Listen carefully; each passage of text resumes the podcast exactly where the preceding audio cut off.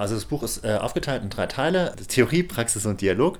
Ähm, wir schauen also äh, erstmal im Theorieteil zum Beispiel darauf, was ist eigentlich Antisemitismus? Was ist äh, Antisemitismus von links? Was ist da die Geschichte? Wie sieht das historisch aus? Was ist BDS? Äh, also die Boykottkampagne gegen Israel.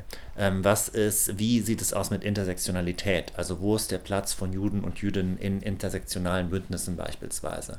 Ähm, wie ist es mit Antikapitalismus eigentlich? Wo, wo, wo findet man da was ja so ein zentrales Thema auch ist bei ganz vielen unterschiedlichen linken emanzipatorischen Bewegungen. Wo findet man da Antisemitismus? So, und dann im Praxisteil haben wir zum Beispiel geschaut auf die Klimabewegung, wir haben geschaut auf die Clubkultur, auf antirassistische Bündnisse, auf queere Bündnisse. Ähm, wir schauen auch in die Musikwelt sozusagen, wir schauen auf Hardcore, äh, auf Deutschpunk oder Punk. Ähm, Genau, die Clubkultur habe ich schon erwähnt. Wir schauen in die Klimabewegung, ähm, wir schauen auch feministische Bündnisse an. Ähm, genau, und dann haben wir noch eben diesen dritten Teil, den Dialog. Da haben wir versucht, mit unterschiedlichen Leuten, da haben wir so unterschiedliche Leute zusammengebracht und haben mit denen geredet. Ähm, die auch aus diesen unterschiedlichen Szenen einfach kommen halt. Also beispielsweise, ähm, wir haben äh, Gespräch geführt mit äh, Hengame Jagobi und Rosa Jelinek über ähm, die queere, also Antisemitismus in queeren Bündnissen. Wir haben äh, gesprochen mit äh, Lutz Leixenring, das ist der Sprecher der Berliner Clubkommission, und äh, Jaron Trax, das ist der Betreiber eines Clubs in Tel Aviv, über die Clubkultur, ähm, wie sich da diese Boykottbewegungen zum Beispiel äußern. Ähm, genau, wir haben mit Luisa Neubauer gesprochen, zusammen mit Shazad Eden Osterer, ähm, über den Antisemitismus in der Klimabewegung und was Fridays for Future tatsächlich dagegen macht. Ähm, genau, das waren so die, die Dinge, die in dem Buch vorkommen. Warum sind diese Bewegungen oder Subkulturen anschlussfähig für Antisemitismus? Naja, also ich glaube, grundsätzlich sind so linke Bewegungen oder Leute, auch die sich in linken Bewegungen äh, aufhalten, ähm, die äh, wollen gerne auf der richtigen Seite der Geschichte stehen, sozusagen. Die wollen auf der Seite der richtigen Leute sein. Die wollen, die sind auf der Seite der Unterdrückten äh, und die sind gegen die Unterdrücker. So und äh, Antisemitismus ähm, und vor allen Dingen auch gerade der israelbezogene Antisemitismus, ähm, der zeichnet ein ganz einfaches Bild oder erzählt eine ganz einfache Geschichte ähm, wo ganz, ganz, ganz, wo ganz eindeutig ist, äh, wer, wer, was sozusagen die richtige Seite ist und was die falsche Seite ist. Dabei wird eben äh, übersehen, dass der, der Nahostkonflikt sehr, sehr komplex ist, ähm, dass da sehr viele Dinge mitspielen, dass es zum Beispiel darum geht, ähm, äh, äh, dass es um den Kalten Krieg geht, dass es um die Rolle der umliegenden Staaten geht, dass es äh, um selbstverständlich die Shoah, also den Holocaust geht. Ähm, und das sind alles äh, Dinge, die da sehr leicht äh, ausgeklammert werden sondern stattdessen wird einfach sozusagen erzählt, auf der einen Seite steht Israel, das ist der mächtige Unterdrückerstaat, auf der anderen Seite stehen die machtlosen PalästinenserInnen, die sich nur wehren irgendwie. Ähm, das ist ja jetzt auch ein Narrativ, das wir im Nachgang des 7. Oktobers immer wieder hören, auch in diesen unterschiedlichen Bewegungen. Also ich glaube, dieses Verlangen sozusagen auf der richtigen Seite zu stehen, verführt viele, sich äh, einfachen Narrativen zu folgen und äh, denen zu glauben, statt tatsächlich die komplexe Realität sozusagen zu sehen. Und äh, da verfängt man sich dann halt ganz schnell irgendwie im Antisemitismus. Jetzt hast du über die emanzipatorischen Bewegungen gesprochen, also Politbewegungen. Ein Teil des Buches ist, wie du aber auch schon gesagt hast, geht auch so um Subkulturen. Es gibt Beiträge zum Hip-Hop, zum Punk, zur, zur, zur Clubkultur. Ähm, wie kommt denn der Antisemitismus in die Subkulturen? Also das ist unterschiedlich. Also wir haben, äh, das ist schon auch irgendwie ganz interessant, dass so in unterschiedlichen Subkulturen auch manchmal so unterschiedliche Formen von Antisemitismus so vorherrschen. Also beispielsweise im Hip-Hop ist es häufig eigentlich, da dominieren häufig so dieser Verschwörungsglaube halt, also Verschwörungserzählungen sind da oft sehr präsent irgendwie. Vielleicht im Hardcore kann man sagen, da gibt es oft so eine verkürzte Kapitalismuskritik, also so dieses, dieses ganz einfache, diese ganz einfache so Personifizierung des, des, des, des, des kapitalistischen Bonzen, sage ich mal so in Anführungszeichen, der irgendwie äh, äh, so auch da so im Hintergrund so ein bisschen so die Fäden zieht und der halt verantwortlich ist für alles so. Ähm, das ist äh, ganz interessant im Vergleich dann zum Beispiel in der Clubkultur oder auch in der, in der Klimabewegung. Da äh, ist es dann so relativ klarer israelbezogener Antisemitismus, der da eigentlich so vorherrscht. Das heißt, ähm, Genau, aber gleichzeitig sind eben so diese ganzen Narrative, die da erzählt werden, halt auch doch im Endeffekt irgendwie total ähnlich halt. Also man kommt immer so ein bisschen so auf den gleichen, auf den gleichen Nenner eigentlich. Ähm, äh, und Spoiler, das ist halt im Hintergrund sind die Juden und die sind halt irgendwie böse. So, ne? Also das ist halt, oder aka die Israelis. Das sind halt so diese, diese Geschichten, die da immer wieder erzählt werden. Wie hat sich jetzt dieses Phänomen des Antisemitismus in emanzipatorischen Bewegungen und Strukturen angesichts der aktuellen Entwicklungen nach dem 7. Oktober, nach dem Überfall der Hamas äh, auf Israel, wie hat sich das vielleicht in einem konkreten Beispiel geäußert? Naja, also ich glaube, da ist vielleicht auch nochmal so ein Blick in die Clubkultur interessant.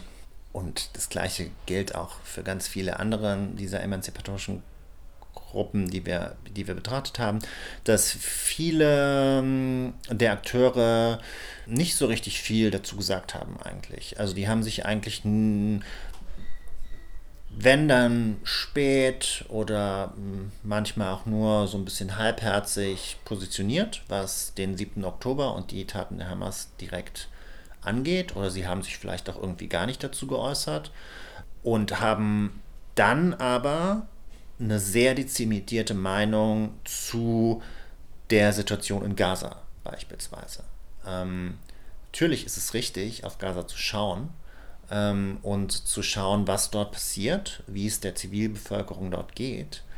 Ähm, aber gleichzeitig hinterlässt es halt trotzdem so einen faden Beigeschmack, wenn das das einzige Thema ist. Vor allen Dingen eben, wenn sich vorher überhaupt, also wenn es überhaupt gar keine Positionierung zu dieser Terrorattacke beispielsweise gegeben hat. Ein Beispiel dafür ist Greta Thunberg einfach.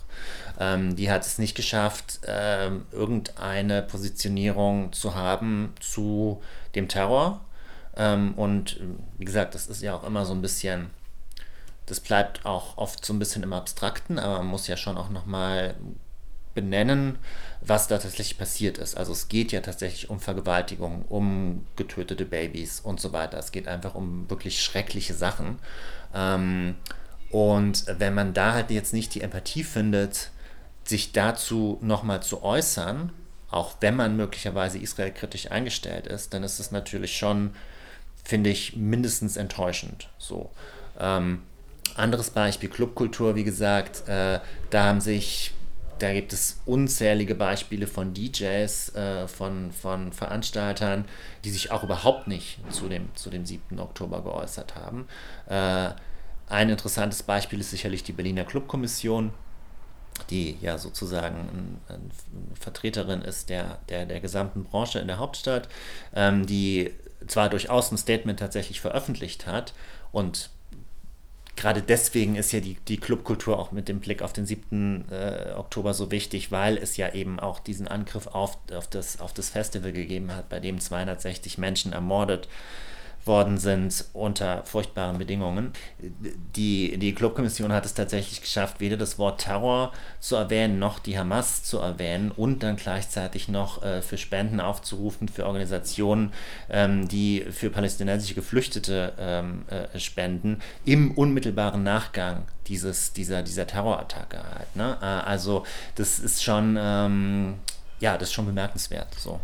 Ja, aber ist, ist fehlender, fehlende Solidarität jetzt mit den, mit den Opfern des Hamas-Angriffs gleich Antisemitismus? Ich glaube, es ist komplexer als das. Also ich glaube, es spielt schon mit. Also fehlende Solidarität mit diesem Angriff ist, finde ich, also finde ich, finde ich jetzt nicht super, so einfach. Also ich glaube, das kann man schon mal so sagen. Und ähm, ich glaube, wenn das dann halt einhergeht mit dem Ja, aber, also wenn man beispielsweise dieses äh, auch immer die, das Ganze dann nochmal versucht in so einen vermeintlichen Kontext zu setzen. Also wenn die Leute sagen, ja, das ist schon schlimm, was da passiert ist. Aber die Israelis machen ja genau das Gleiche schon seit 75 Jahren, was halt einfach überhaupt nicht stimmt. So, ne? Also das ist halt, da sind wir dann schon wieder, da sind wir einfach schon wieder ganz klar bei, bei Adornos Gerücht über die Juden im Endeffekt. Ne? Ähm, also dann sind wir bei, bei, bei Erzählungen, die sich gleichen mit, mit, mit, mit antijudaistischen äh, äh, Vorurteilen, die wir schon aus dem Mittelalter kennen im Endeffekt. Wie gesagt, es ist, es ist sicherlich komplex äh, halt, aber ich würde schon sagen, äh, genau, und gleichzeitig eben auch nochmal dieses, dieses undifferenzierte Feiern dieser Aktion, ohne eben zu sagen, was da tatsächlich dahinter steckt, beziehungsweise auch der Ruf von Free Free Palestine, da nochmal zu fragen, was steckt da eigentlich dahinter, was ist damit eigentlich gemeint? Ähm, wie sieht denn dieses freie Palästina eigentlich aus? Wer sind denn diejenigen, die es aufbauen? Sind also sind Leute, die mit diesen Gleitschirmen auf dieses Festival fliegen, die Leute da abschlachten und die vergewaltigen und dann Kinder umbringen, sind das die Leute, die dieses freie Palästina aufbauen? Und ist das eine Utopie, die ich tatsächlich ein, innerhalb einer linken Gruppe unterstützen kann und will? Genau, und ich glaube, das kommt da alles zusammen. So. Also es ist keine, keine einfache Antwort, so, sondern ich glaube, es ist eine komplexe Antwort, die man da geben muss und die man da auch bedenken muss einfach.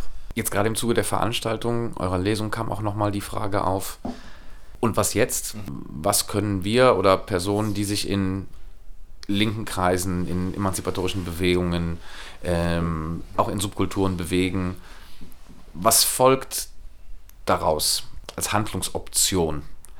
Ich glaube, es folgt darauf, daraus, dass wir nicht leise sein dürfen, sondern dass wir halt diesen Antisemitismus weiter benennen müssen und vielleicht noch mal viel klarer benennen müssen, als wir das vorher unter Umständen manchmal getan haben. Und ähm, ich glaube auch, was daraus folgt, ist klare Grenzen einfach zu setzen und äh, so schauen, mit wem eine Bündnisarbeit beispielsweise möglich ist und mit wem nicht. Und ich glaube, es folgt aber auch daraus, äh, dass auch neue Allianzen vielleicht entstehen können irgendwie. Also dass äh, man nochmal schaut, wer positioniert, wer positioniert sich eigentlich wie und wenn man vielleicht Leute und ich glaube, das ist nicht nur unbedingt eine Frage von linken Bündnissen, emanzipatorischen Szenen, sondern es ist vielleicht auch einfach eine Frage von ganz privaten Erlebnissen oder von ganz privaten Positionierungen, die manche Leute sicherlich auch in ihrem Freundeskreis oder in ihrem Bekanntenkreis, in ihrem Umfeld halt haben. Ähm, wer positioniert sich wie? Ähm, von wem ziehe ich mich vielleicht zurück? Äh, und mit wem gehe ich halt vielleicht eine neue Allianz irgendwie ein, um, um weiter an diesem Thema so zu arbeiten halt. Also ich glaube, das ist die, das ist das, was wir jetzt gerade, was gerade, glaube ich, auch an vielen Stellen irgendwie passiert.